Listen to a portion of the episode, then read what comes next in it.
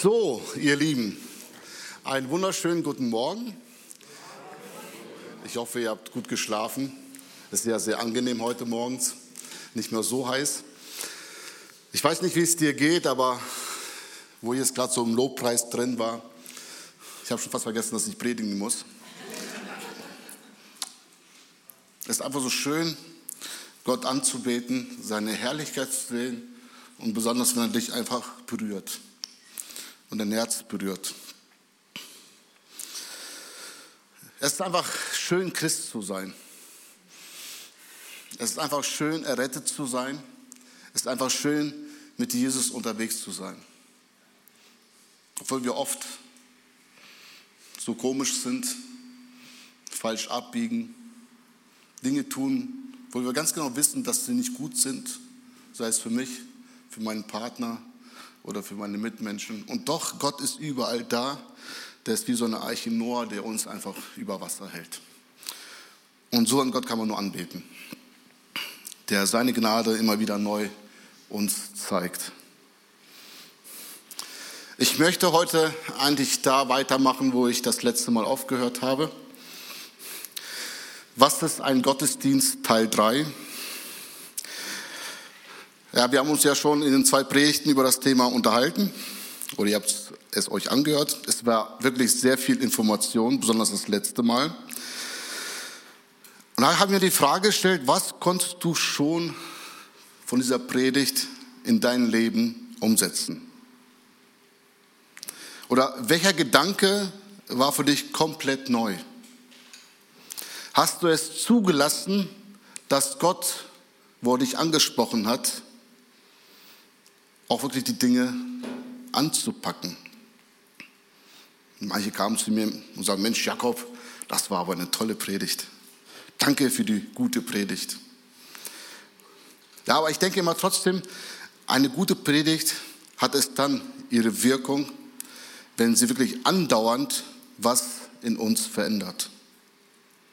Man wird nicht ein besserer Christ, wenn man ständig und viel gute Predigten hört.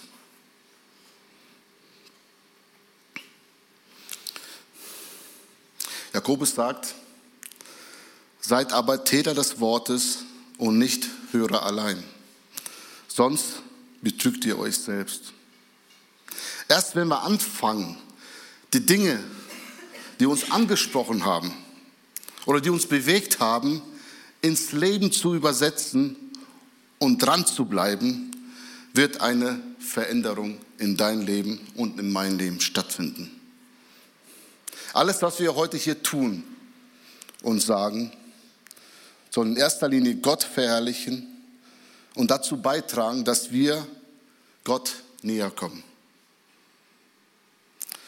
Heute kommt die, äh, der dritte Teil der Predigt. Was ist ein Gottesdienst? In der ersten Predigt ging es darum, dass es ein Gottesdienst, das Gottesdienst was Aktives ist, wo wir einander dienen und Gott groß machen. Da haben wir darüber, da haben wir darüber uns Gedanken gemacht, wie können wir den Heiligen Geist in unserem Gottesdienst mehr Raum geben, mehr Möglichkeiten schaffen. Das heißt, wir sollen nicht auf gewisse Gaben im Gottesdienst den, immer den Schwerpunkt setzen. Sei es jetzt die Predigt. wir sollen Gott mehr Raum schenken. In der zweiten Predigt ich weiß nicht, wie, ob ihr euch noch daran gut erinnern könnt, hatten wir nur zwei Punkte. Punkt Nummer eins, wie bereite ich mich auf den Gottesdienst vor? Der Gedanke dahinter war, man soll nicht vor Gott mit den leeren Händen erscheinen. Da habe ich das Altes Testament zitiert. Und der zweite Punkt, mittendrin statt nur dabei. Dort haben wir uns drei Punkte angeschaut, was das bedeutet, mittendrin statt nur dabei. Das steht in 1. Petrus Kapitel 2 ab Vers 5. Weiß es jemand noch? Punkt Nummer 1? Ja, ist schwer, ich weiß. Ich, ich muss selber nachschauen. Nein, so ist das Leben. Punkt Nummer 1, wir sind lebendige Steine. Wir sind ein Tempel. Wir gehören zusammen. Jeder hat seinen Platz und seine Berufung. Punkt Nummer zwei, Priesterschaft. Wir sind Priester und Priesterinnen. Du hast einen Job, du hast eine Aufgabe zu erfüllen, du bist ein Priester. Weil es so, wo es so noch nie gegeben hat im Alten Testament. Es gab nur gewisse Leute, die diesen Job ausüben dürfen. Aber jetzt durch Christus hast du Zugang zum Allerheiligsten. Du bist ein Priester. Und zweitens, was macht ein Priester? Schlachtopfer, genau, sehr gut. Geistliche Schlachtopfer. Was sind geistliche Schlachtopfer? Da haben wir uns neun verschiedene Punkte angeschaut, angeschaut, was so geistliche Schlachtopfer sein können. Das waren Gebet, Zeit investieren, ne, einander dienen, Finanzen und so weiter. Und am Ende der Predigt habe ich euch eine Geschichte erzählt und genau da will ich heute weitermachen, bevor wir zu unseren Fragen kommen. Weil das ist die Grundlage und die Voraussetzung in allen Lebens Lebensbereichen und auch besonders im Gottesdienst. Was war das für eine Geschichte? Die lesen wir in Amos ab Kapitel 5, wird, wird es da berichtet bis Kapitel 7, 8. Was ist da passiert? Ich bringe euch mal kurz rein. Zu der Zeit war Jerobiam König im Nordreich, wo auch der Tempel stand. Und der Priester hieß Amazia. Politisch und wirtschaftlich ging es dem Volk sehr, sehr gut. Die lebten in Frieden und waren sehr, sehr reich, feierten ihre Gottesdienste und genießten ihr Leben in vollen Zügen. Die hatten nichts zu meckern, eigentlich untypisch. Alles war einfach nur super für das Volk Gottes, aber Gott hatte ein Problem mit seinem Volk.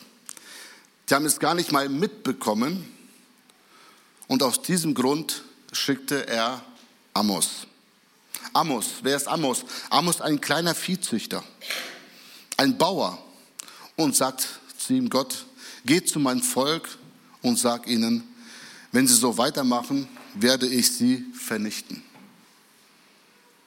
Was hat das Volk getan? Die feierten die Gottesdienste nach Vorschrift. Gott muss doch mit ihnen zufrieden sein. Wo lag das Problem? Ihr Herz war ganz weit von Gott entfernt. Die taten die Dinge nur, damit Gott zufrieden ist, um ihm zufriedenzustellen. Aber in der Woche lebten sie in, in ein unmoralischen, korrupten, überhebliches, gottloses Leben. Gott hat die Gottesdienste einfach nur gehasst. Er sagte, ich kann diese Schlachtopfer nicht mehr riechen und euren Lobpreis nicht mehr hören. Mit euren Lippen bekennt ihr mich, aber in euren Herzen verflucht ihr mich. Als Amos zum Priester, als Amos zum Priester Amazia ging und ihm alles das berichtete, was Gott zu ihm gesagt hat, wie hat der Priester Amazia reagiert? Ein geistlicher Führer des Volkes.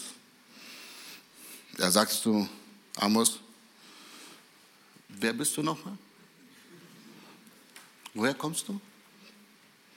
Kommst du nicht aus dem Südreich? Bist du nicht so ein Bauer? Ein Viehzüchter? was willst du mir sagen? Dass wir falsch unterwegs sind? Siehst du nicht unsere Erfolge?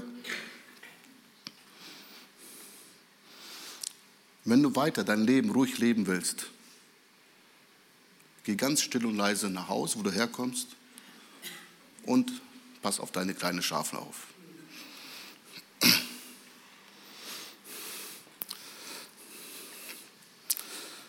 Anders gesagt, wenn du so weitermachst und hier das Zeug verbreitest, wirst du nicht mehr lange leben. Genau so hat das Volk reagiert, wie der geistliche Führer, der Priester Amazia. Und kurze Zeit später hat Gott Gericht ausgeübt über das Nordreich und das Nordreich wurde in die Gefangenschaft abgeführt und es war und die Geschichte war vorbei. Was will uns die Geschichte eigentlich sagen? Bei Gott geht es in erster Linie nicht um die Gaben, sondern um dein Herz. Wie ist deine Beziehung zu Gott? Wo in deinem Leben hat Gott wirklich das Sagen? Wirklich das Sagen? Du kannst vielleicht super predigen, richtig schön singen, toll Klavier spielen, wie unser Ralf. Du bist ein großer Segen in der, in der Gemeinde. Aber trotzdem kann dein Herz ganz weit weg sein. Weit entfernt von Gott. Und was entfernt unser Herz von Gott? An die ganz einfache Frage, äh, Antwort, das ist ganz schlicht die Sünde. Weil es heute gleich um Gaben gehen wird, ist es halt wichtig zu verstehen. Denn deine Gaben und Fähigkeiten, die Gott dir geschenkt hat, sagt nichts über deinen geistlichen Zustand aus oder über deine Position. Versteht, was ich damit sagen will? Weil es sind Gaben, es ist ein Geschenk Gottes. Du kannst es dir nicht verdienen und nicht erarbeiten. Das sagt nichts über deinen geistlichen Zustand aus. Wenn ich hier toll predige, heißt es nicht, dass ich gerade sehr gut mit Jesus unterwegs bin. Hört sich verrückt an. Wenn ich hier schön singe, heißt es nichts. Versteht ihr, was ich meine? Gott will das Herz, Gott will mein Herz. Und wenn ich mir so die Geschichte anschaue, dann musste ich immer gerne an die Gemeinde in Korinth denken. Was war das für eine Gemeinde in Korinth? Ich finde, da gibt es einige Parallelen zu das Volk, was in, äh, in Amos Kapitel, ab Kapitel 5 berichtet wird. Korinther war eine sehr, sehr superreiche Gemeinde. Die reichste Gemeinde zu damaliger Zeit. Eine stark wachsende Gemeinde und zu der Zeit die größte Gemeinde. Eine sehr begabte Gemeinde. Nur in Korinth werden alle Gaben aufgezählt. Man kann davon ausgehen, dass sie auch alle Gaben hatten. Wenn wir jetzt in Wolfsburg, in unserem Umkreis, so eine Gemeinde hier hätten und wir würden diese Gemeinde nur von außen betrachten, was würden wir über diese Gemeinde sagen? Wow, was für eine starke, gesegnete Gemeinde. Gott segnet so stark diese Gemeinde. Du musst ja super geistlich unterwegs sein, direkt am Herzschlag Gottes unterwegs sein. Sie sind auch so erfolgreich, sind reich, begabt und eine sehr stark gewachsene Gemeinde. Äußerlich betrachtet ja, wie in der Geschichte Amos. Wie sieht die Gemeinde innen aus? Wie sieht das Herz dieser Gemeinde aus? Wir lesen Stolz, Überheblichkeit, haben sehr viel von sich gehalten. Selbst Paulus hatte da nichts zu sagen. Sie haben ihn nicht ernst genommen, sie haben ihn quasi äh, klein gemacht. Sie waren lieblos, hatten nicht die Menschen, ihre Mitmenschen im Blick, nur die Projekte, dem Sinne das Abendmahl feiern. Kennt ihr die Geschichte? Ja, wo die Armen von dem Felde kamen und nichts mehr abbekommen haben, die nichts geteilt haben. Paulus nennt sie fleischliche Christen. Was heißt das? Der Geist Gottes hat wenig Raum in ihr Leben gehabt. Gott war nicht auf dem Thron. Er war nicht die Nummer eins. Und Paulus sagt, sie brauchen immer noch Babynahrung. Sie haben sich geistlich gar nicht weiterentwickelt. Entwickelt. Falscher Umgang mit Sünde. Sie Kapitel 5. Sie duldeten die Sünde. Erfolg gibt uns ja recht. Sünde muss der Mann nicht so ernst nehmen. Waren total über ihren Gaben und Fähigkeiten überzeugt.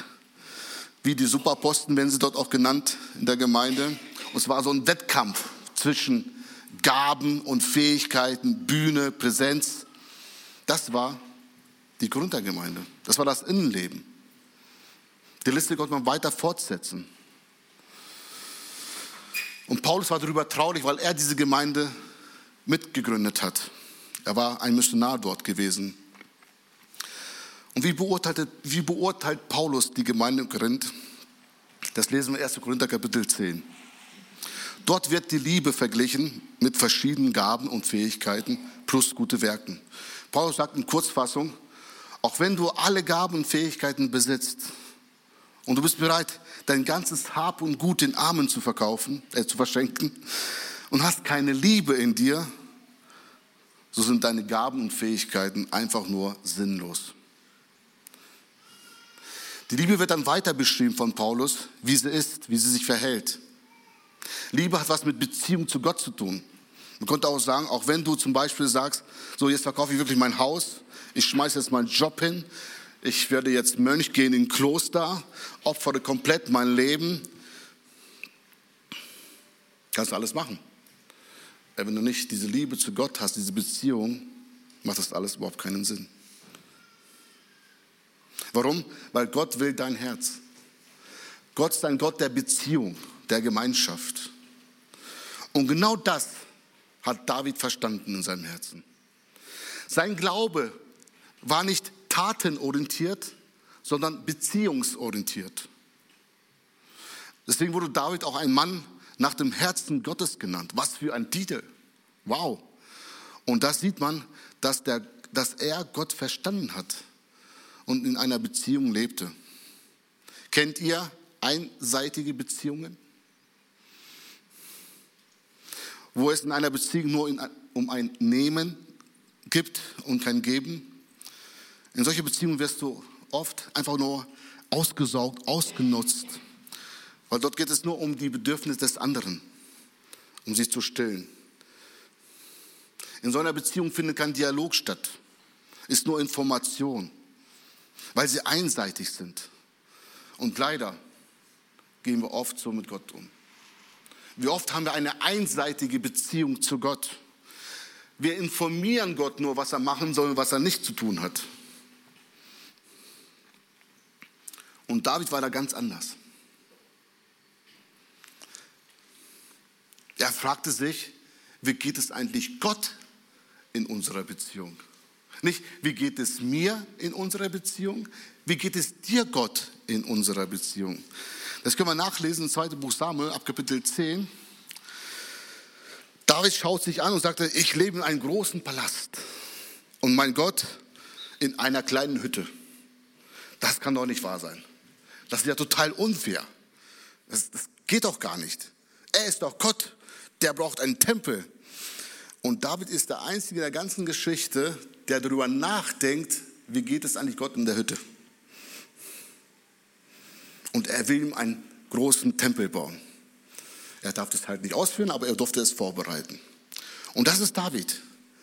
Er lebt eine, in einer totalen Beziehung zum, zu Gott. Er hat einen beziehungsorientierten Glauben. Und das sehen wir in seinem äh, Bußpsalm. Psalm 51 können wir aufschlagen oder wird gleich aufgezeigt. Psalm 51 von 11 bis 21. Dort sagt David zu Gott, verbirg dein Angesicht vor meiner Sünde und tilge alle meine Schuld. Erschaffe mir, Gott, ein reines Herz und erneuere in mir einen festen Geist. Verwirf mich nicht von deinem Angesicht und den Geist deiner Heiligkeit nimm nicht vor mir. Wiederkehren deines Heils. Lass mich glücklich sein, fröhlich sein und schütze mich mit einem willigen Geist. Lehre will ich dich, äh, lehren will ich die, die von dir abgefallen sind, von deinen Wegen, dass die, die Sünder zur Umkehr kommen. Rette mich von Blutschuld. Gott, du Gott meiner Hilfe, so wird meine Zunge deine, deine Gerechtigkeit jubeln und preisen. Herr, tu meine Lippen auf, dass mein Mund dein Lob verkündigt. Jetzt kommt's, jetzt kommt's. Denn du hast kein Gefallen am Schlachtopfer, sonst gebe ich es dir. Brandopfer gefällt dir nicht. Die Opfer Gottes sind ein zerbrochener Geist. Ein zerbrochenes und zerschlagenes Herz wirst du Gott nicht verachten. Was ist der Unterschied zu der Geschichte von Amos, die wir eben gelesen und gehört haben, und zu David? Was ist der Unterschied? David weiß, was gerade dran ist. Er weiß, wo er gerade in der Beziehung steht. Er weiß, was Gott gefällt und was Gott nicht gefällt. Ob jetzt Opfer dran sind oder einfach ein Gespräch, Neuorientierung, Buße, Einsicht. David lebte in einer Beziehung zu Gott. Und bei den anderen, da war keine Beziehung mehr vorhanden sondern wurde alles nur zum Ritual oder zu einer Tradition. Die waren eher tatenorientiert. Und du kannst Gott nicht mit irgendwelchen, Werken, mit irgendwelchen Taten, Werken begeistern, weil er will dein Herz. Gott ist wichtiger, mit dir in einer guten Beziehung zu leben, als alles andere. Matthäus Kapitel 5 von Vers 23 bis 24. Wenn du, wenn du deine Gaben darbringst zu dem Altar und dich dort erinnerst, dass dein Bruder etwas gegen dich hat, so lass deine Gaben dort vor dem Altar und gehe vorher hin, versöhne dich mit deinem Bruder und dann komme und bring deine Gaben dar. Was für ein Vers. Du hast zwei Möglichkeiten. Entweder du sagst, ich mache einfach weiter wie gehabt und bringst deine Gaben und hast eher deinen Dienst im Blick. Oder die zweite Möglichkeit, das wäre die beste Möglichkeit, du sagst, hey, ich gehe hin, kläre, kläre die Dinge in Ruhe, ich versöhne mich und dann komme ich und bringe meine Gaben. Die Stelle sagt uns, dass für Gott in erster Linie die Beziehung auf Platz Nummer eins ist und dann deine Gaben und deine Fähigkeiten. Was wir jetzt gehört haben, es war nur eine Einleitung, das ist die Grundlage zur dritten Predigt. Ich habe, euch, ich euch versprochen, dass wir uns die Fragen anschauen. Das ist wirklich diese Grundlage. Es geht nicht wirklich, du musst tun, du musst machen. Weißt du? Wenn ich damit gleich angefangen hätte, wäre, glaube ich, nicht so schön. Erstmal Beziehung. Ohne Beziehung ist alles sinnlos. Kein, brauchst du nichts machen. Du brauchst erstmal eine Beziehung zu Gott. Eine lebendige Beziehung zu ihm. Wir haben, äh, genau, das waren ja die fünf Fragen, die ich in der ersten Predigt vorgestellt habe, aber nicht darauf eingegangen bin. Frage Nummer eins, was ist meine Gabe? Frage Nummer zwei, was hindert mich, meine Gaben auszuleben? Frage Nummer, Nummer drei, nutze ich die Möglichkeiten? Frage Nummer vier, habe ich die Möglichkeit in der Gemeinde, meine Gaben auszuleben? Frage Nummer fünf, wie kann ich meine Gaben besser einsetzen? Erste Frage, was ist meine Gabe? Was meint ihr? Ist es wichtig zu wissen, welche Gabe man hat? Ja oder nein? Es ist wichtig zu wissen, was ist meine Gabe? ja, nein, warum? Äh, wo ich Christ wurde, ne, und mich für Jesus entschieden habe, mit ihm zu leben, wusste ich über Jahre nicht, dass es überhaupt so ein Thema gibt. Über Gaben, Fähigkeiten, gabenorientiert leben, gabenorientiert sich einsetzen lassen. Ich bin gerade fest geworden. Ich kannte nur Jesus. Ich weiß nur, dass meine Sünden vergeben wurde und das war's. Jetzt eine Frage, konnte ich in dieser Zeit Gott dienen, ja oder nein? Obwohl ich nicht wusste, welche Gabe ich habe, stimmt? Also geht das doch? Also, nein, was ich damit sagen wollte, ne? Ich erzähle einfach meine Geschichte. Als ich zum Glauben, als ich zum Glauben kam, äh, hatten wir in der Gemeinde einen Jugendchor. Ne? Dann wurde ich Christ. Dann haben sie gesagt, okay, jetzt bist du Christ, jetzt musst du im Jugendchor singen. Du musst ja irgendwas tun. Ne? Wer, mich kennt von der ersten Predigt, äh, ich bin nicht so der Sänger. Aber ich dachte, ja, okay, weißt du, die dachten sich vielleicht die Leitung, ach, Hauptsache der ist erstmal beschäftigt. Ne? Also ein bisschen, ein bisschen ruhiger, ruhiger machen, den Typen da. Und dann war ich im Jugendchor, habe da mitgesungen, hat mir auch Spaß gemacht irgendwie. Äh, klar haben die auch gesagt, nicht, nicht zu laut singen, weißt du, einfach nur mitsingen, aber ne, so im Hintergrund da irgendwie unterwegs sein, ist auch verständlich. Und äh, dann äh, war mir, was mich immer so bewegt hat, die Lieder, die wir da gesungen haben, haben mich immer super angesprochen. War, war super ermutigend. Ne? Aber selbst singen, das hat mir überhaupt keinen Spaß gemacht. Das war überhaupt nicht mein Ding. Ich musste immer an meine Freunde denken. Ich hatte viele Freunde, die Jesus noch nicht kannten oder nicht an ihn glaubten. So saß ich da und dachte an meine Freunde. Ich habe mir überlegt, was kann ich tun, um diese Menschen zu erreichen? Ich habe angefangen, die Leute zu besuchen. Ich habe einfach angefangen, meine Geschichte zu erzählen. Ganz einfach. Ich habe denen gedient, indem ich einfach meine Geschichte erzählt habe. Wie fand Jesus, also wie fand ich Jesus in meinem Leben? Und ich durfte Wunder über Wunder erleben. Ich durfte sehen, wie Gott zu den Menschen spricht. Und es kamen einige zum Glauben. Es gab manche, die waren drogenabhängig und saßen bei mir sogar im Auto, haben sich eingespritzt. Und ich musste dann auch helfen, also dieses Ding da festzuhalten. Ich kann mich da überhaupt nicht aus. Und währenddessen habe ich ihnen einfach von Jesus erzählt. Ich hab, das waren verrückte Dinge. Also heute will ich nicht alles so machen, aber einiges schon, glaube ich. Und auf, den, auf der Arbeitsstelle, auf dem Arbeitsplatz, ich hatte eine neue Arbeitsstelle bekommen. Das war so eine Ausbildung, die ich angefangen habe. Ein paar Monate gläubig, null Ahnung von der Bibel. Ich weiß gar nicht, was ich jeden Tag da erzählt habe. Aber es war einfach meine Geschichte, die ich mit Jesus erlebt habe. Und da war ich auf der Arbeitsplatz, man stellt sich halt so vor, habe gesagt, ja, ich bin der und der, bin jetzt Christ. Äh, genau. Und wenn ihr Fragen habt, könnt, könnt, ihr gerne auf mich zukommen, können wir darüber reden, ob ich schon so ein Theologe bin, weißt du. ja, noch nicht mal die Bibel anfangen zu lesen. Und wenn ihr Probleme habt, ist es immer da, mach mal eine Pause da im Pausenraum. Es gibt halt so eine Raucherpause und normale ne, Pausenraum äh, für die Nichtraucher. Könnt ihr gerne zu mir kommen und ich werde für euch beten. Ganz einfach. Was ist das, das für ein Typ? Denkt manche. Der eine oder andere hat vielleicht gelacht, hat auf jeden Fall gelacht. Und manche fanden es, ey, fand ich voll cool von dir. Stark. Und gerade der, der wirklich gelacht hat, ne, kam zwei Jahre später auf mich zu Tränen in den Augen und sagt, kannst du für mich beten? Was ist los?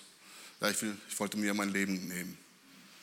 Er ist abgestürzt, auch in so eine Drogensucht, keine Ahnung. Und er hat immer solche komischen Leute um mich herum. Das heißt komisch, das sind Menschen, die durch Umstände da reingefallen sind. Und ich durfte erleben, wie die Menschen frei geworden sind. Da entstand eine Bewegung. So dachte ich, Mensch, nee, ich singe nicht mehr im Jugendchor.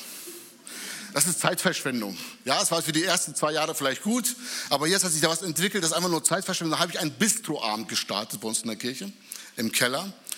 Und haben auch einige, mit, auch einige gemerkt, die im Jugendchor gesungen haben und die gleichen Gedanken hatten, nee, das macht für mich auch keinen Sinn. War immer so ein Team von, von ungefähr 15, 20 Mann.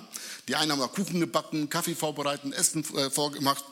Genau, und haben einfach Leute von der Straße, Arbeitskollegen eingeladen, die wir so gefunden haben und haben einfach die Geschichte von Jesus erzählt.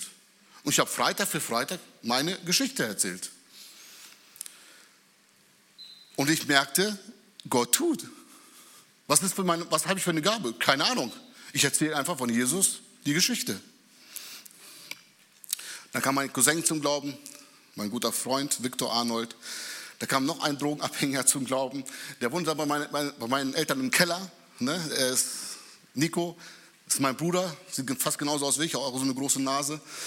Und wir haben uns sehr gut verstanden. Ne? Der hat auch eine krasse Geschichte, Vater früh gestorben, äh, war alleine unterwegs, richtig abgerutscht, war ein Atheist quasi. Und irgendwann kam er zum Glauben durch ein Wunder in Berlin und da haben wir uns kennengelernt und dann kam er zu uns, dann war er bei uns und dann haben wir zusammen diese Arbeit gemacht. Wir waren, egal wo wir waren, wir waren immer unterwegs, Tankumsee, haben wir Wassermelonen mitge mitgebracht, haben wir da Wassermelonen verteilt, mit Leuten ins Gespräch gekommen. Es war einfach mega. Was will ich euch damit sagen?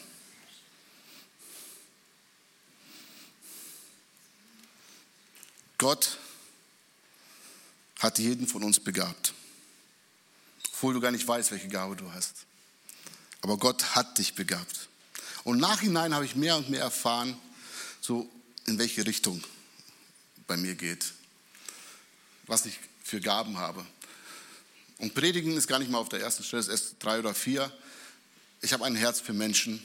Ich lade gerne Menschen zu mir äh, nach Hause ein, mache Saunaabende, Schaschlik, Evangelisation. Das ist einfach mein Ding. Da gehe ich auf. Da blüht mein, da schlägt mein Herz. Vielleicht ist, boah, damit kann ich überhaupt nicht anfangen. Das ist super, freut mich drüber. Jeder hat so sein Ding.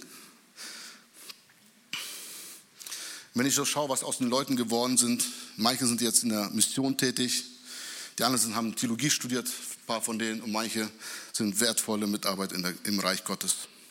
Das ist Gott. Gib mir einfach das, was du hast. Epheser 4, Vers 7, schick geschrieben, jedem Einzelnen von uns aber hat Christus besonders, besondere Gabe geschenkt, so wie er sie in seiner Gnade jedem zugedacht hat.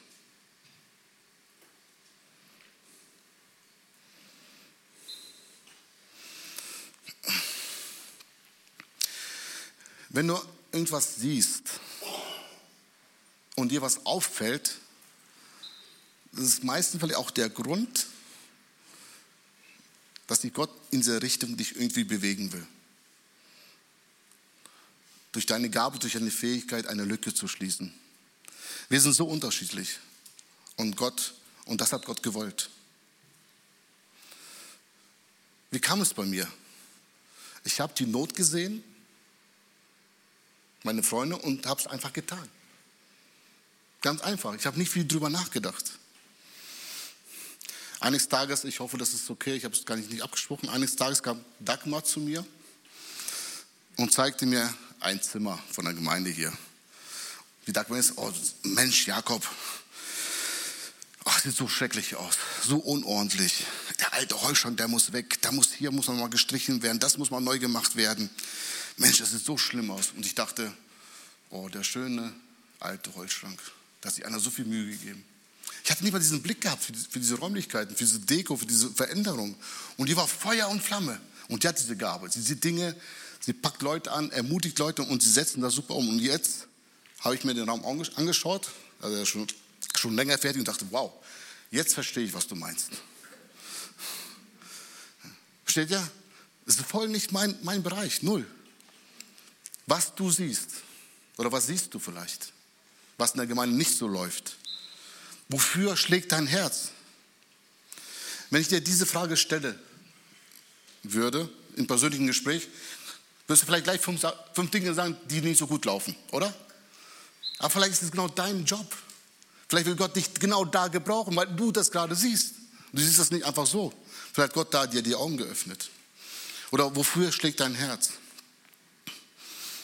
Sind das vielleicht Kinder, Musik, Sport, Krankenbesuch, Altenbesuch, Backen, Kochen, technische Sachen, keine Ahnung. Versuch das alles einfach mit Jesus in Verbindung zu setzen. Gib Gott das, was du hast. Wie der kleine junge Mann, der Jesus gab, fünf Brote und zwei Fische. Gib einfach das, was du hast und sehe, was Gott daraus machen wird. Oder wie bei Petrus, wo es zum Tempel ging und der Bettler da saß und sagt, bitte Petrus, gib mir ein bisschen Geld. Und Petrus sagt, Silber und Gold habe ich nicht.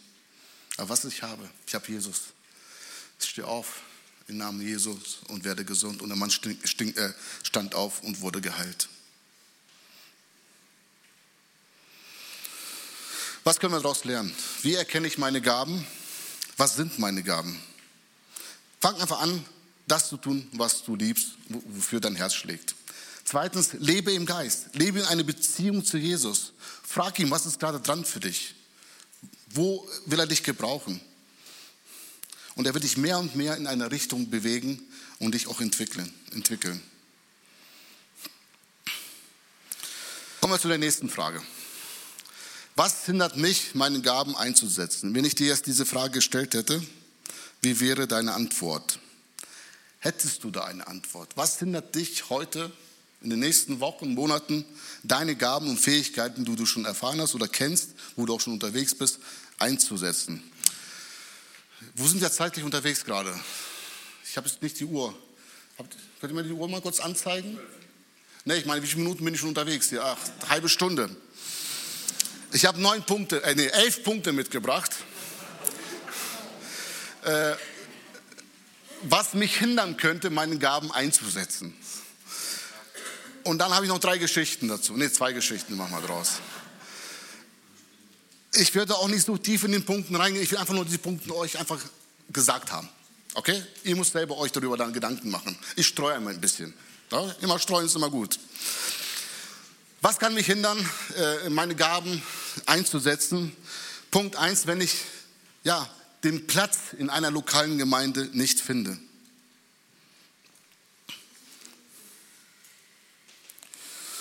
Ob ich da bin oder nicht da bin, das macht eh keinen Unterschied. Die Gemeinde läuft super weiter.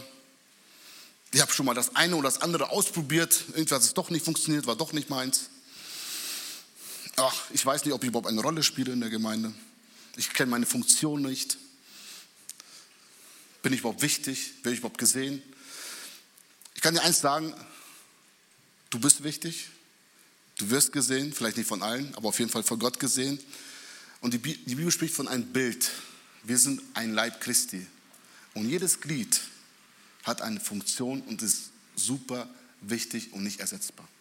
Auch nur deine Anwesenheit vielleicht, deine Aura, einfach deine Ausstrahlung kann schon so viel bewirken. Du musst nicht gleich, gleich was Großes tun oder, oder auf die Bühne gehen. Gott will dich gebrauchen. Gott will dich in der lokalen Gemeinde gebrauchen. Zweitens, was kann mich hindern? Enttäuschungen. Wer wurde schon mal enttäuscht? Vielleicht bist du gerade so in der Phase, wo du einfach enttäuscht bist von Gott selbst oder von der Gemeinde, von den Geschwistern in der Gemeinde oder von der Gemeindeleitung. Oder du bist enttäuscht von deiner Familie, weil es gerade irgendwie, ja, du irgendwie Verletzungen erlebt hast. Bist enttäuscht auf der Arbeit, läuft es nicht so wirklich gut. Keine Ahnung, bist einfach nur enttäuscht. Und Enttäuschung ist eine sehr große Herausforderung. Und du sagst, ich mache da nicht mehr mit. Ich lasse es jetzt einfach. Ich bin einfach so sauer und enttäuscht. Das kann ein Grund sein, warum ich meine Gaben nicht mehr weiter für die Gemeinde, für das Reich Gottes einsetze. Drittens, passt gerade nicht in meine Lebenssituation. Was auch immer das ist, vielleicht bist du sagst, ach, ich bin noch zu jung, ich will noch was erleben, muss noch was machen. Oder ich bin gerade am Studieren, ich habe so viel um die Ohren. Oder ich bin frisch verheiratet. Ne? Gestern hatten wir ja eine Hochzeit. Mensch, ich muss doch erstmal kennenlernen, muss erstmal uns einleben, Wohnung suchen, Möbel und etc. Mensch, ich habe jetzt erstmal keine Zeit für die nächsten drei Jahre äh, was zu machen, zu beschäftigt einfach. Und dann kommen die kleinen Kinder ins Haus, da hast du noch mehr Zeit auf jeden Fall. Na, Windel wechseln und ich weiß, wie das ist. Ich habe ja drei kleine Kinder halt. Ne? Ja, ich bin gerade so beschäftigt, ich kann dies und jenes nicht mehr tun, nicht mehr machen. Familie ist ja auch Gottesdienst, hast du recht. Alles ist Gottesdienst irgendwo. Aber trotzdem, ich bin gerade zu beschäftigt. Karriere, Arbeit, viel am Schaffen, viel am Machen. Dann läuft die Zeit aus und sagst, Mensch, bin ich aber schnell alt geworden. Und dann sagst du, äh, ist eh vorbei.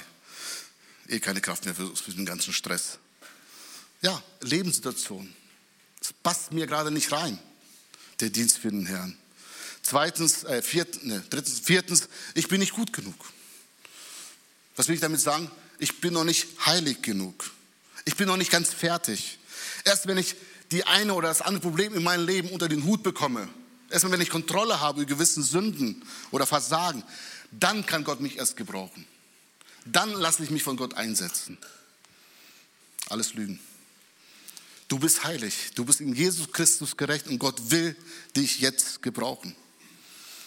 Ach, ich kann eh nichts in der Familie bin ich ein Versager, auf der Arbeit, überall. Irgendwie kriege ich nichts auf die Reihe.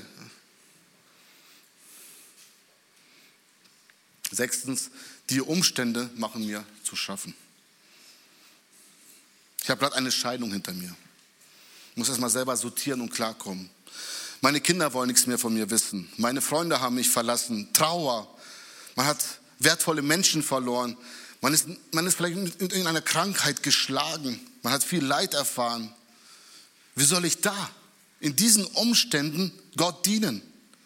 Wenn ihr wüsstet, wirklich, wenn ihr wüsstet, was ich schon alles durchgemacht habe. Und man verfällt in so ein Selbstmitleid. So sehr, dass man nur seine und sich, also nur seine Probleme und sich sieht und nicht mal seinen Nächsten. Und du wirst komplett von deinen Umständen, von deinem Leid, von, deinem, von dem Ganzen komplett kontrolliert und gefangen genommen. Du bist in einer Gefangenschaft deiner Umstände. Siebtens, lustlos. Keine Motivation. Einfach nur lustlos. Null, null Motivation. Macht eh alles keinen Sinn. Lasst mich bitte alle in Ruhe. Ich bin eh gerade nicht derselbe. Ich meine, ich musste jetzt für diesen Sonntag die Predigt vorbereiten und ich hatte so viel um die Ohren, Gedanken. Ich hatte einfach keinen Bock. Ehrlich. Also das, was ich heute erzählt hatte ich überhaupt keine Lust, äh, keine Lust gehabt, das vorzubereiten. Ich habe es gezogen, gezogen. Nach der Arbeit hatte ich auch viel zu, zu tun. Ich habe erst Freitag ein bisschen angefangen und gestern saß ich den ganzen Tag bis, bis, bis zu drei, äh, drei Uhr nachts saß ich gestern. Und, äh, und da habe ich gemerkt, wie Gott einfach wieder doch Kraft schenkt. Du bist total loslos fängst damit an, immer noch lustlos, weißt du? Aber gehst immer noch weiter. Ja, Gott, gib mir Kraft, Gott, ich kann nicht, gib mir Kraft. Bist am Kämpfen und mal, bumm, geht's nach vorne. Und dann läuft das einfach. Du bist nur am Schreiben und überlegen und das ist, der Herr segnet das einfach. Aber es gibt Zeiten, wo man einfach lustlos ist. Keine Motivation. Achtens, ja, bloß keine Verpflichtungen eingehen. Bloß keine Verantwortung übernehmen. Bloß in keine verbindliche Gruppe mich eintragen, wie so ein Hauskreis. Absagen, anmelden, dies, das. Bloß nicht verpflichtend unterwegs sein. ab und zu mal was machen ist ja okay, ab und zu. Aber ständig abrufbar sein, ständig was machen, tun, bloß keine, nee, bloß keine Verpflichtung. Habe ich schon genug auf meiner Arbeit. Brauche ich, nicht, brauche ich nicht in meiner Freizeit. Keine Opferbereitschaft. Punkt 9. 9. Das Leben dreht sich nur um mich. Ich tue nur das, was mir gefällt und solange wie ich es will. Wenn es mir gut tut, dann ist es schön. Keine Opferbereitschaft. Zehntens, Faulheit. Einfach nur faul. Ich mache erstmal nichts. Kennst du so? Heute mache ich mal gar nichts. Bei manchen ist es eine Woche lang, bei manchen ist es Monate lang, bei manchen ist es schon Jahre, wo sie nichts machen. Das schleicht sich ein. Heute mache ich mal nichts. Und das ist immer mehr, es wird immer öfter. Faulheit. Ich werde gleich eine Bibelstelle lesen, die die ganzen Punkte so ein bisschen zusammenpackt. Okay? Also, es kommt gleich. Elftens, falsche Gewohnheiten. Man hat sich daran gewohnt, weniger zu beten, den Hauskreis nicht mehr zu besuchen, den Gottesdienst, den Gottesdienst, äh, äh, den Gottesdienst vielleicht nur einmal im Monat zu besuchen oder nur zum Gottesdienst zu kommen, wenn man gerade einen offiziellen Dienst hat. Vor Jahren warst du in vielen anderen Bereichen ganz anders unterwegs. Aber jetzt hast du dich daran gewöhnt. Du hast dir schön gemütlich gemacht. Und das klebt sich ganz gut. Ist schön. Total entspannt. Keiner ruft dich an, hat irgendwelche Fragen. Ich, komischerweise vermisse ich das auch gar nicht. Nee, mir geht es echt gut damit. Ich habe mich daran gewohnt, irgendwie Sachen zu trennen. Falsche Gewohnheiten. Jetzt kommt die Bibelstelle. Lasst uns Römerbrief, Kapitel 12, von, erst, von Verse 11 bis 21 lesen. Sie fassen nur diese Punkte ein wenig zusammen. Oh, das haben wir hier super. Ich habe eine andere Übersetzung. Jetzt kommt's, geht sofort los. Bewältigt eure Aufgabe mit Fleiß. Also seid nicht faul. Und werdet nicht nachlässig. Lasst euch ganz von dem Geist Gottes durchdringen und dient Gott dem Herrn. Also seid brennend im Geist. Seid fröhlich in der Hoffnung darauf, dass Gott seine Zusagen erfüllt. Bleibt standhaft, wenn ihr Verfolgung, verfolgt werdet. Also gewisse Umstände, schwierige Umstände. Lasst euch nicht, lasst euch durch nichts vom Gebet abbringen. Also seid ständig im Gebet. Helft anderen Christen, die in der Not geraten sind und seid gastfreundlich. Bittet Gott um seinen Segen für alle die, die euch verfolgen. Ja, segnet sie, anstatt sie zu verfluchen. Freut euch mit den Fröhlichen, weint aber auch mit den Trauernden. Seid einmütig untereinander, strebt nach hohen, strebt nicht hoch hinaus und seid euch auch für geringe Aufgaben nicht zu schade. Hütet euch davor, auf anderen herabzusehen. Vergeltet niemals Unrecht mit neuem Unrecht. Verhaltet euch gegenüber allen Menschen vorbildlich, soweit es irgendwie möglich ist und von euch abhängig ist. Lebt mit allen Menschen in Frieden. Liebe Freunde, verschafft in euch selbst Recht. Überlasst vielmehr Gott das Urteil. Denn er hat ja in der Heiligen Schrift gesagt, es ist meine Sache, Rache zu üben. Ich, der Herr, werde ihnen alles vergelten. Handelt so, wie es in der Heiligen Schrift vor euch verlangt wird. Wenn dein Feind hungrig ist, dann gebe ihm zu essen. Ist er durstig, gib ihm zu trinken. So wirst du ihn beschämen. Lass dich nicht vom Bösen besiegen, sondern besiege das Böse mit das oder durch das Gute. Was für eine Stelle, nicht wahr? Was für ein Inhalt, was es alles aussagt. Erstens, was sagt die Stelle aus? Du hast eine Aufgabe. Und die sollst du mit Fleiß bewältigen und nicht nachlassen. Auch wenn du gerade schlechte Zeiten erlebst, wie Bedrängnis, Verfolgung, in welcher Form auch immer, Trauerphase, hast, vielleicht hat dich gerade eine schwere Not getroffen, bist vielleicht zu Unrecht bestraft worden oder verurteilt worden, bist gerade in schwierigen Umständen, hast Aufgaben, die du, du hast trotzdem Aufgaben, die du zu erfüllen hast. Welche sind das im Text? Was für einen Job haben wir? Dient Gott, seid fröhlich in der Hoffnung, bleibt beständig im Gebet, Helft einander, seid gastfreundlich, segnet die euch verfolgen, freut euch mit den Fröhlichen, weint mit den Trauernden, seid nicht stolz, vergeltet nicht Bösen mit Bösen, seid Vorbilder, lebt mit allen Menschen in Frieden, gebt deinen Feinden was zu essen, zu trinken, besiege das Böse durch das Gute. Anders gesagt, schlechte, falsche, böse Gewohnheiten mit guten Gewohnheiten ersetzen, somit wirst du das Böse besiegen. Das heißt, Gott dienen, unabhängig von den Umständen meines Lebens. Und das hat Paulus gelernt. Wir lesen Philippa 4, Vers 11 bis 13, schreibt, schreibt Paulus, ich habe nämlich gelernt, mit der Lage zufrieden zu sein, in der ich mich befinde. Denn ich verstehe mich aufs Armsein, ich verstehe mich aber aufs Reichsein. Ich bin mit allem und jedem vertraut. Sowohl satt sein als auch zu hungern. Sowohl Überfluss zu haben als auch Mangel zu leiden. Ich vermag alles durch den, der mich stark macht, Christus. Paulus sagt hier ganz kurz, ich habe es gelernt. Es war eine Lernphase, wie in guten, so in schlechten Zeiten Gott zu dienen. Und ich war stark, weil Christus mich stark gemacht hat. Beides ist eine Herausforderung. Die Gefahr in guten Zeiten besteht auch. Da kann man schnell Gott vergessen. Mir geht es so gut. Versteht, was ich meine? Man fängt ein egozentrisches Leben zu führen und so weiter. Aber in schlechten Zeiten besteht auch eine Gefahr, wo du Gott anklagst. Gott, wo bist du? Hast du mich verlassen? Du in Selbstmitleid verfällst. Beides ist falsch. Klar, es braucht Zeit, es ist ein Lernprozess. Und Gott, Jesus Christus, ist derjenige, der uns da stark macht. Der dich in der Lage, in der Lage bringt, obwohl du gerade solche Umstände erlebst, doch Gott in deinen Umständen groß machen kannst. Paulus hat alles, alles andere als ein leichtes Leben gehabt.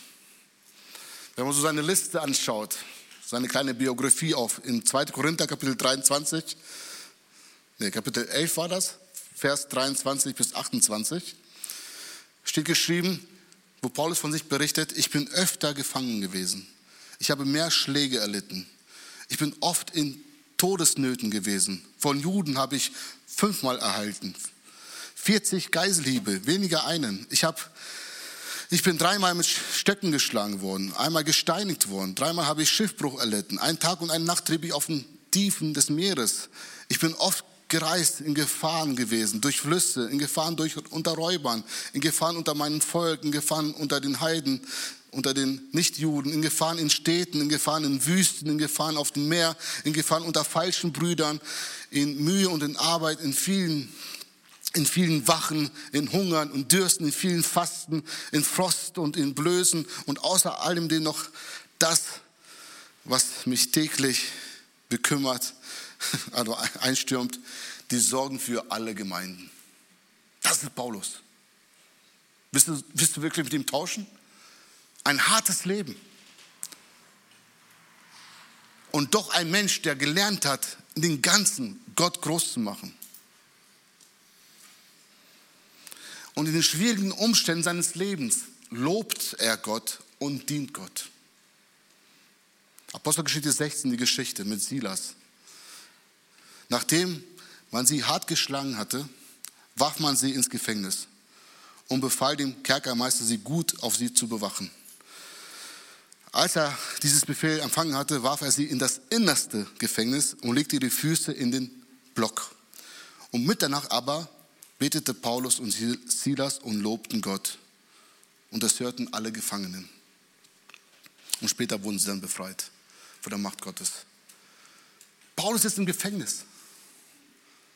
Ein Gefangener. Anstatt zu klagen, fängt er Gott anzubeten. Was für eine Reaktion. Die hätten auch sagen können, Gott, wo bist du? Warum tust du uns das an? Wir sind doch deine Diener. Wir sind doch so wichtig für andere Menschen. Jetzt sind wir hier im Gefängnis. Sie nehmen es an und loben Gott. Ich habe gestern mir eine Geschichte angehört, die mich sehr bewegt hat. Ich komme jetzt langsam zum Schluss. Die mich sehr bewegt hat. Das ist von Richard Wurmbrand. Kann ich wärmsten empfehlen, auf YouTube seine Story anzuhören. Ich glaube, einige haben schon gehört. Richard Wurmbrand, doch nicht so viele. Super. Die Geschichte Richard Wurmbrand. Er wurde am 24. März 1909 in Bukarest geboren. Richard Wurmbrand wurde als vierter Sohn einer deutsch-jüdischen Familie geboren. 1918 starb sein Vater. Er war, ein, er war ja, Zahnarzt, hat eigene Zahnarztpraxis gehabt und die Familie, wie es damals war, verarmte. Mit 16 sagte Richard Wurmbrand später, er war ein glühender Kommunist und Atheist gewesen. In den 30er Jahren wurde er ein Geschäftsmann, brachte zum Wohlstand, beteiligte sich am ausgelassenen Leben in der Hauptstadt. Die rumänische Hauptstadt, die nennt man auch Paris des Balkans. 1936 heiratete er seine Frau Sabina, die ebenfalls von der jüdischen Abstammung war. 1938 wurde ihr einziges Kind, Sohn Michael, geboren. Und 1948, jetzt kommt die Story, wurde er vom kommunistischen Regime nach dem Zweiten Weltkrieg, die an die Macht gekommen war, verhaftet, verhört und gefoltert und saß 14 Jahre, 14 Jahre saß er und seine Frau in einem Gefängnis, in einem kommunistischen Gefängnis. Warum? Weil sie an Jesus Christus glaubten. Er meinte, ich hatte zwei Verurteilungen. Einmal, weil ich Jude war und einmal, weil ich Christ war. Es war beides falsch in der kommunistischen Zeit. Beides schlecht, immer schlechte Karten gehabt. Und er erzählt, was er so im Gefängnis erlebt hat. Er meinte, trotz allen Umständen haben wir jeden Tag Lieder gesungen und gebetet. Er muss sogar in ein, für ein paar Jahren in eine Einzelhaft, wo er weder Geräusche gehört hat von außen, noch Sonnenlicht hatte, nur Finsternis. Und den einzigen, den er gesehen hat, die, äh, es war ein Wärter, die sich immer abgewechselt haben. Komplett alleine. Und er hat, trotz dieser Umständen, hat er Jesus groß gemacht im Gefängnis. Leute kamen zum Glauben. Leute haben, haben sich, waren wirklich bewegt von dem, wie er mit dem Leid umgegangen ist. Und da kam die Zeit, wo er sehr krank wurde. Er kann sagen, ey Gott, Gefängnis schon krass, jetzt schlägst du mich noch mit einer Krankheit. Obwohl er sehr, sehr krank war. Da haben sie ihn genommen, in einen Raum geschmissen, wo die Leute circa zwei bis fünf Tage leben, dann eh sterben. Also, ne, das war so die Endstation im Gefängnis. Und er kam in den Raum, lebt weiter, zwei Wochen um, lebt immer noch und erzählt dort die Menschen, die kurz vorm Sterben sind, das Evangelium. Und Leute kamen zum Glauben. Er lag da zwei Jahre. Zwei Jahre in diesem Raum, in diesem Dreck. Fast nicht zu essen. Wurde nicht gewaschen. Eine unglaubliche Geschichte. Seine Frau saß auch 14 Jahre im Gefängnis, aber im anderen Gefängnis halt, in der Frauenabteilung. Es ist einfach ein Wunder Gottes, was Gott da gemacht hat. Er hat den Himmel gesehen, er hat die Engel gesehen. Er sagt, im Gefängnis war so eine Gegenwart Gottes. Ich konnte jeden Tag nur tanzen. Und diese Ketten, die sie uns angelegt haben, waren Musikinstrumente. Wir haben damit Gott gelobt. Unmöglich sowas. Undenkbar. Wo ich dann mein Leben angeschaut war ich beschämt. Wir sind so kleinlich. Was hat Paulus, was hat Silas, was hat Richard Wurmbart gemeinsam? Was verbindet die drei? Ich habe es so zusammengefasst. Sie haben nicht zugelassen, dass Leid, Krankheit, Schmerz, Trauer, die Umstände, wo sie sich gerade befinden, ihr Leben kontrollieren sondern Jesus blieb der Herr. Und aus seiner Kraft dienten sie Jesus in den schwierigen Zeiten und taten Großes. Nochmal, sie haben es nicht zugelassen, dass Leid, Krankheit, Schmerz, Trauer, die Umstände, wo sie sich gerade befinden, ihr Leben kontrolliert, sondern Jesus blieb der Herr. Genau das macht uns Christen aus. Nur wir sind in der Lage, im tiefen Leid Gott zu loben, weil er uns einfach diese Gnade und diese Erfüllung schenkt.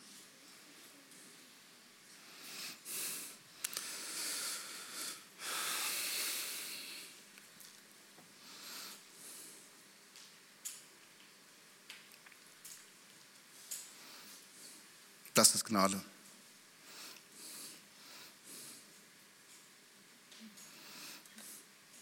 Was haben wir gehört? Ich, ich, ich, ich mache jetzt Schluss. Ich merke, es wird zu viel. Was haben wir gehört? Ich versuche kurz zusammenzufassen. Was haben wir gehört? Erstens, du bist begabt. Gott hat dich begabt. Gott will mit dir sein Reich bauen.